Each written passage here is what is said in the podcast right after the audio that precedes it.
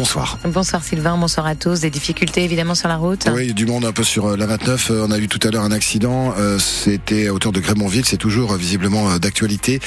C'est en direction de, Saint-Quentin. Les services de sécurité sont sur place. Ça devrait plus traîner, mais on se méfie donc des gyrophares qui sont devant vous. 02 35 07 66 66. Une circulation de centre-ville qui est un peu soutenue sur le nord d'Evreux, sur la Sud 3 à Rouen évidemment, et puis sur la traversée du pont de Normandie au Havre. Et côté météo, chute des températures demain, une petite baisse en tout cas. Demain, le retour des gelées euh, de 0 à 2 degrés dans les terres, jusqu'à 5-6 sur le bord de mer, notamment la pointe de Caux, avec des brumes le matin, un ciel gris clair euh, jusqu'à l'heure du déjeuner, gris foncé dans l'après-midi et quelques pluies, et un thermomètre à 7-9 degrés. Voilà pour les valeurs annoncées de ce mardi, et on y revient bien sûr dans 5 minutes.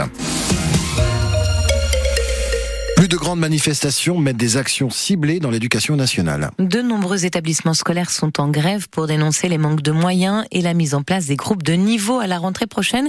C'était le cas par exemple aujourd'hui à Elbeuf et au Grand Covy.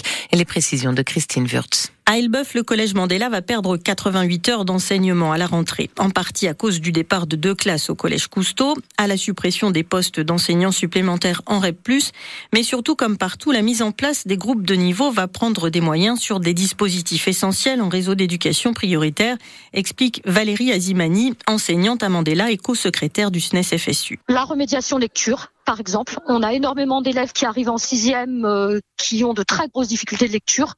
Actuellement, 17 heures euh, étaient consacrées euh, pour aider ces élèves à apprendre à lire. Ça ne sera plus possible à la rentrée prochaine. Fini aussi les demi-groupes en sciences qui permettaient les manipulations. Même constat au collège Branly de Grand Quevilly, également en REP, et qui va perdre un poste d'enseignant en anglais. Julien Berthier y enseigne justement cette matière. Depuis 15 ans, chaque année, le pourcentage d'heures supplémentaires dans l'enveloppe globale augmente. Il y a 15 ans, il était à, il était à 4,4. Aujourd'hui, il est à 7,8. Et à chaque fois que ce pourcentage-là augmente, il y a moins de place, en fait, pour créer des postes ou pour maintenir les postes des collègues. Il peut y avoir un collègue qui a un service incomplet, donc qui fait que 15 heures, qui va faire 3 heures dans un autre établissement, pendant que lui et son collègue se partagent à eux deux 5 et 5 heures supplémentaires. Plus de 70% des enseignants du collège ont cessé le travail aujourd'hui et la grève est reconduite demain.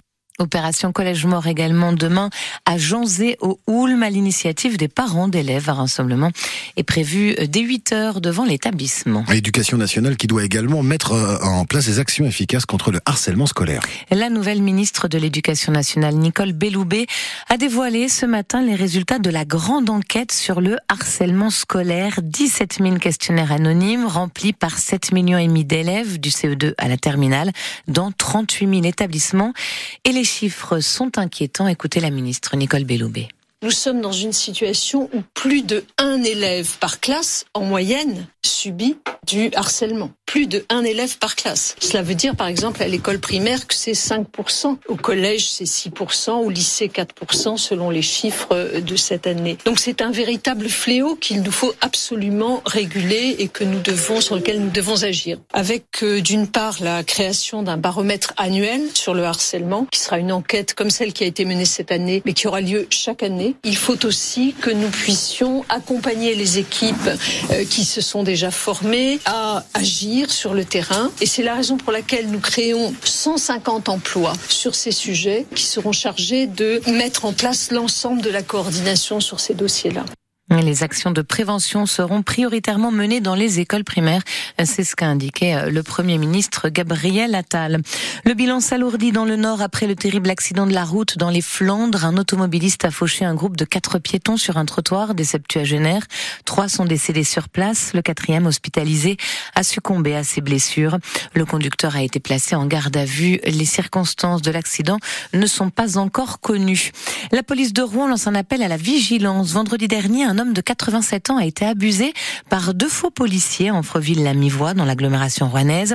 Les deux malfaiteurs ont présenté de fausses cartes. Ils ont expliqué avoir mis en fuite un cambrioleur et donc ont demandé à inspecter le logement. À leur départ, l'octogénaire a découvert que plusieurs objets avaient disparu de son domicile. La police de Rouen rappelle qu'il faut toujours composer le 17 en cas de doute. Un cabinet dentaire de Veul-les-Roses sur la côte épinglé par l'agence régionale de santé en cause des manquements aux règles d'hygiène. Le cabinet a l'obligation de contacter tous ses patients pour les inviter à faire un dépistage sérologique afin de vérifier qu'ils n'ont pas eu de contamination par un virus.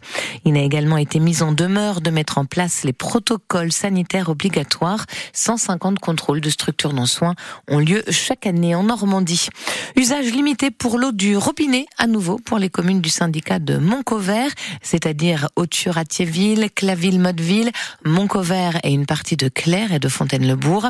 La qualité de l'eau est une fois encore dégradée en raison des fortes pluies de ces derniers jours. Des distributions d'eau en bouteille sont organisées. 18h06 sur France Normandie. Après l'incroyable victoire du FCR face à Monaco, cap sur les quarts de finale de la Coupe de France de football. Et comme souvent avec le FC Rouen, rien n'est simple. Comment accueillir la rencontre face à Valenciennes? Est-ce possible à Diochon La question se pose après les dégradations constatées après le huitième jeudi face à Monaco.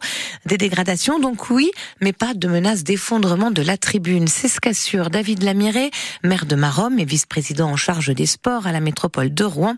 Diochon peut donc recevoir Valenciennes selon l'élu. L'engouement populaire, la belle fête sportive qui a été cette victoire euh, en Coupe de France a fait qu'il y a eu des aléas qui ont généré des dégradations, de fortes dégradations, notamment ce qu'on appelle la tribune Zénith, avec euh, plus de 70-80 coques pour s'asseoir qui ont été euh, cassées euh, lors du match. On n'a pas eu le temps de les renouveler avec le match de rugby qui est enchaîné juste derrière, donc on a conseillé au public d'aller plus tôt sur la tribune Lenoble. La tribune Zénith rencontre aucune difficulté. J'ai lu que certains évoquaient son effondrement. Pas de sujet d'effondrement. Il y a juste d'accueillir les supporters dans de bonnes conditions et de changer l'ensemble de ces coques. Et tout ça sera rétabli. Au match du Restart, cette tribune sera accessible sans aucune difficulté. Oui, mais alors pour Charles Marek, le président du FC Rouen, pas évident de jouer euh, à Diochon. Il dit ce soir discuter avec cinq villes proches de Rouen pour accueillir la prochaine rencontre, donc en Le Havre et Amiens. La réponse, ce sera demain.